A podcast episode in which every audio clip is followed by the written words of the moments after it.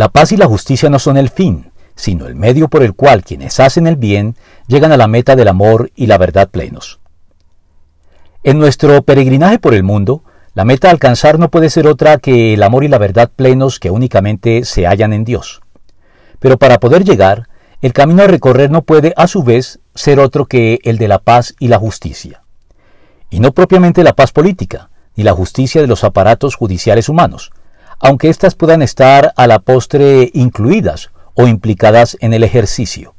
sino la paz con Dios que únicamente se obtiene mediante la fe en Cristo en la experiencia de la conversión y la justicia que en el curso de ella Dios Padre provee a todo aquel que acude a su Hijo Jesucristo para ser revestido con su justicia y ser de este modo exonerado y declarado justo en el tribunal divino para en esta nueva y redimida condición convertirse en un consistente practicante y defensor de lo que sea justo en cada circunstancia, así como en un apasionado promotor de la paz y la reconciliación con sus semejantes en todo su ámbito de influencia.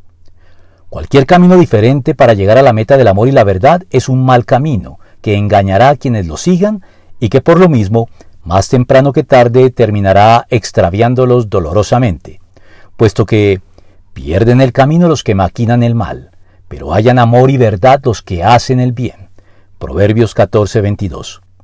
Solo la cruz es el camino del bien, pues en ella convergen y se concilian en un único y definitivo acto la paz, la justicia, la verdad y el amor, de tal modo que ya no se pueden distinguir en ella los medios de los fines para la gloria de Dios, el establecimiento de su reino y la dicha eterna de todos los redimidos.